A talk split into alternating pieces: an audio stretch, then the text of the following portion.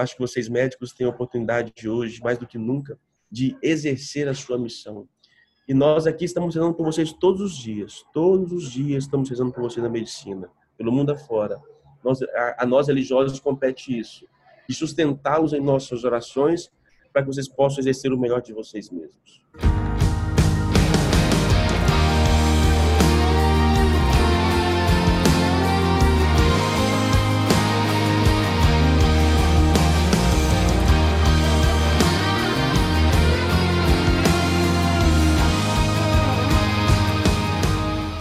Como vai você, ouvinte do mundo do conhecimento? Esse é mais um podcast do Medicina do Conhecimento. Ciência e informação a qualquer momento, em todo lugar. Eu sou Pablo Guzmán, o anestesiador. E como compartilhar é multiplicar, seguimos com as dicas do conhecimento, entrevistas com notáveis em vários assuntos da atualidade. Vivemos sobre tensão no mundo moderno, focados em respostas científicas para os nossos desafios, buscando evidências para cada uma de nossas ações. Mas apesar de toda a pressão, nunca deveríamos nos esquecer de um tema muito relevante: a espiritualidade e a medicina. Assim como o sol brilhará, sempre Conversamos com o padre Anderson Gomes da Silva, graduado em administração de empresas com pós-graduação em comunicação social mestre em teologia patrística e história da teologia pela Universidade Gregoriana de Roma, na Itália, pároco da paróquia Nossa Senhora do Perpétuo Socorro em Vila Velha e orientador espiritual do movimento Mães que Oram pelos Filhos. Além disso, compositor e cantor, tendo um canal próprio no YouTube e apresentador do programa Papo de Padre. Padre Anderson, obrigado pela sua disponibilidade em conversar com os ouvintes do Medicina do Conhecimento. Eu agradeço, Paulo, agradeço a todos aí, né? Partilhar um pouco nesse momento difícil que estamos vivendo. Se eu puder contribuir com uma coisa, estamos à disposição. Nós vivemos até então um mundo frenético onde muitas pessoas não tinham tempo para si, quiçá tempo para parar e se dedicar à sua fé de repente, algo invisível nos tranca dentro de nossas casas e nos interioriza. Qual é a sua opinião sobre isso? É, há, há muito tempo a igreja, nos seus documentos, desde quando fala igreja católica, desde o Papa, Brasil, mundo afora, tem dito que nós estamos vivendo uma mudança de época. Essa mudança de época é, mudou muitos paradigmas em nossa existência vários fatores estão por trás disso. De modo especial, a tecnologia contribuiu para essa mudança. E essa mudança trouxe um homem atual, um ser humano atual, muito frenético, muito impaciente, muito rápido, muito veloz, né? A velocidade eh, cada vez mais está em, presente em nossa, nossas relações. Nós não temos mais tempo para nada, a impaciência gera cada vez mais. Esse era o homem até a Covid. É, e eu não via um homem feliz, pleno. É, nunca na história da humanidade tivemos tão facilidade para viver e ao mesmo tempo tão estressados. O nível de angústia, de depressões, de, de metas a serem batidas, de pressão que a existência, que a humanidade colocou, imprimiu no homem atual, o homem moderno, trouxe sinais positivos e negativos. Quando este homem moderno, atual, é chamado ou obrigado a parar, é, eu lembro aquela cena do tempo, filme dos tempos modernos, né, do Chaplin, né, que o homem estava acostumado nas fábricas a fazer a mesma coisa, e é como se nós estivéssemos acostumados ao frenesi da vida, e de repente nós somos obrigados a ficar em casa. Então, tudo que foi construído naquela velocidade imposta, de repente nos pede para ficar dentro de casa, sem poder fazer nada. Isso cria um caos, criou um caos primeiro emocional na vida das pessoas, e elas poderiam até apaziguar a situação. Se esse ser humano veloz, atual, tivesse paralelamente desenvolvido também a sua fé, a sua vida religiosa, ele teria um pouco equilíbrio um pouco maior. Porque eu costumo dizer nas minhas pregações, nós seres humanos somos um tripé. Nós temos o corpo, temos alma e temos espírito. O corpo é aquilo que refere-se à nossa materialidade, desde a minha parte que eu tenho que me alimentar, ao meu vestir, a minha casa, o carro e assim por diante. A alma é aquilo que me anima. Isso vem não somente da alma do meu corpo, que me anima o meu corpo, mas aquilo que é meu trabalho, minha motivação de viver e assim por diante. E o espírito, que é a minha capacidade de transcendência. O homem realizado é aquele que procura desenvolver esse, esse tripé: corpo, alma e espírito. E o homem atual que estamos vivendo na sociedade, ele é muito mais corpóreo, muito mais animado do que espiritual. Então, a, a vivência da fé as pessoas não tinham tempo para poder viver a sua fé. É, hoje elas estão assim paradas em casa, sem o que as anima, que é o trabalho, sem a parte corpórea, que é todos os benesses que ela conquistou pelo seu trabalho, e ela está refém e não tem outro caminho. Então, acho que esse momento é, nós somos chamados a parar um pouco para meditar e quem sabe também ver a nossa parte espiritual. E tudo isso tem nos mostrado que nós dizemos sempre, nós somos pó e ao pó voltaremos. Acho que nunca a humanidade, enquanto todo momento, unanimamente, né, nesse tempo, ela parou para poder perceber que ela é pó. Que de uma hora para outra pode acabar tudo. O ser humano, ele parece que ele é imortal, né? Nós vamos criando e crescendo como se nós fôssemos imortais. E de repente algo invisível nos diz: "Olha, você não é nada, Hoje você está e amanhã você não é, pode estar. E tudo que você construiu até então, tudo que você adquiriu até então, não adianta de nada, porque você não pode usufruir nada. Então, nós que temos fé, vivemos e vencemos a fé, a gente sabe disso, né? Embora a gente pode ter as coisas, mas a, a nossa vida não está nas coisas. Então, o homem atual, o homem moderno, ou pós-moderno que seja, ele prescindiu da fé. E ao prescindir da fé, cria um vazio existencial. Na crise que acontece, é, ele não tem, não se vê saída. Já diz a palavra de Deus: maldito o homem confia no próprio homem. Aquele que confia em si próprio, ele se frustra. É o que estamos vivendo um pouco hoje. É uma frustração coletiva de um projeto erguido e que não, a princípio, não tem uma saída. E a medicina sempre preocupada com explicações, evidências, justificativas mais cartesianas.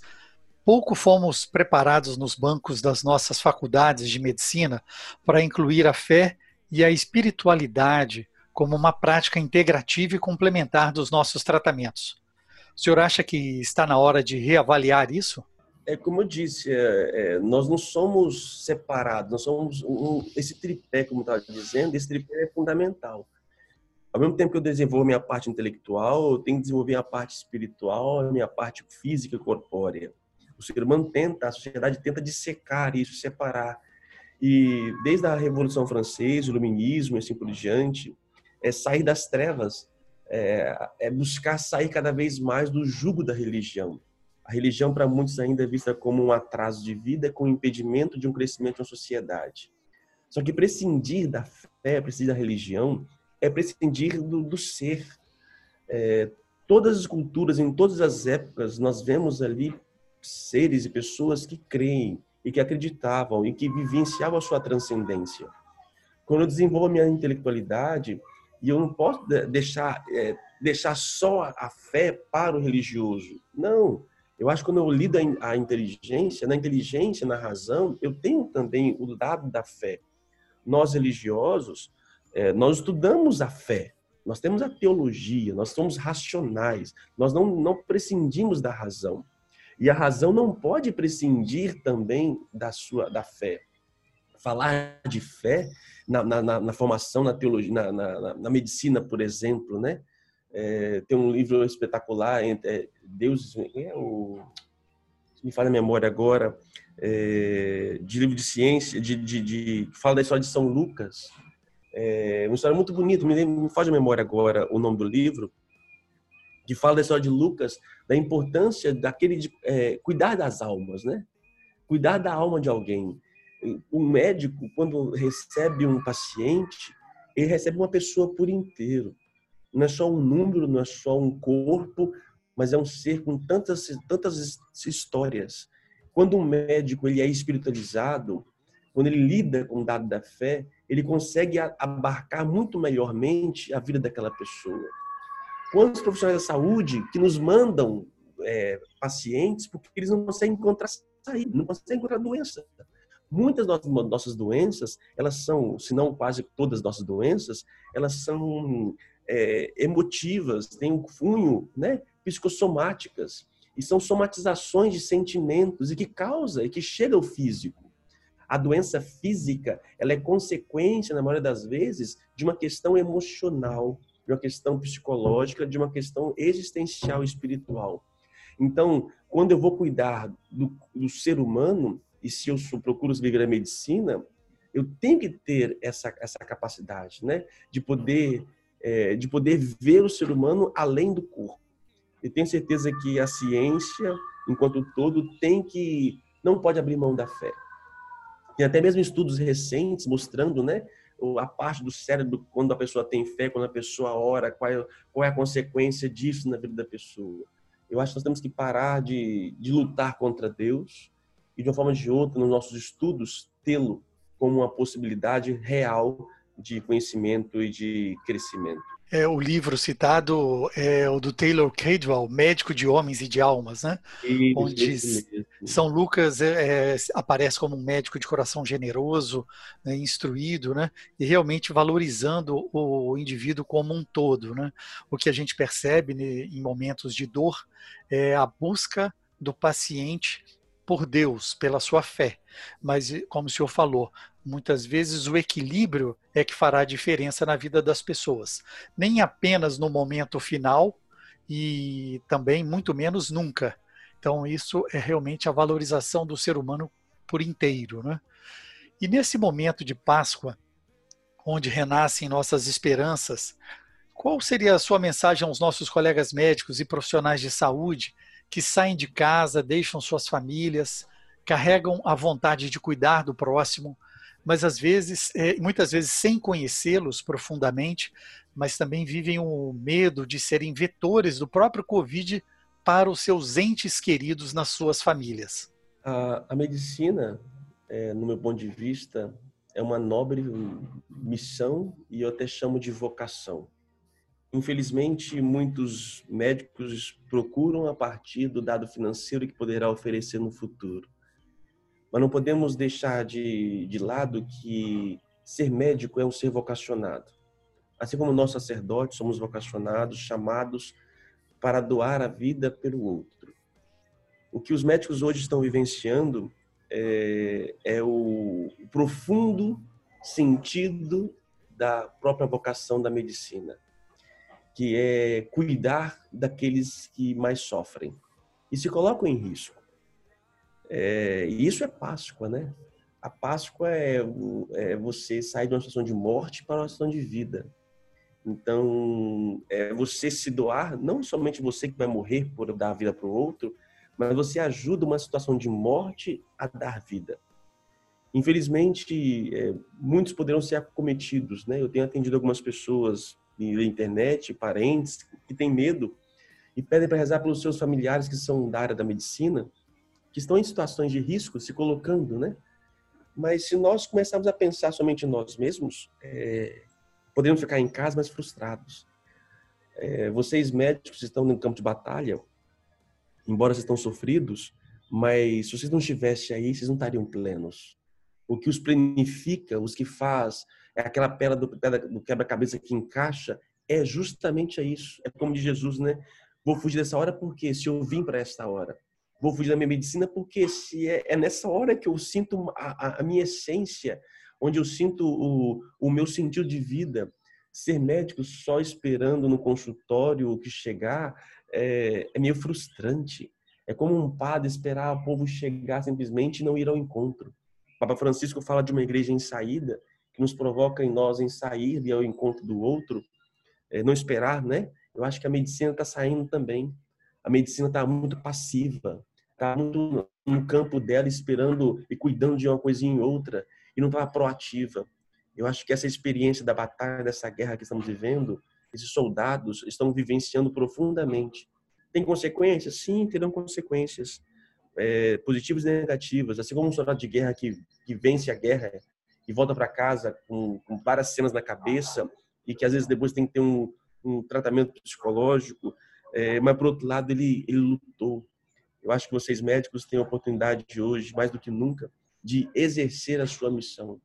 E nós aqui estamos rezando por vocês todos os dias. Todos os dias estamos rezando por vocês na medicina, pelo mundo afora.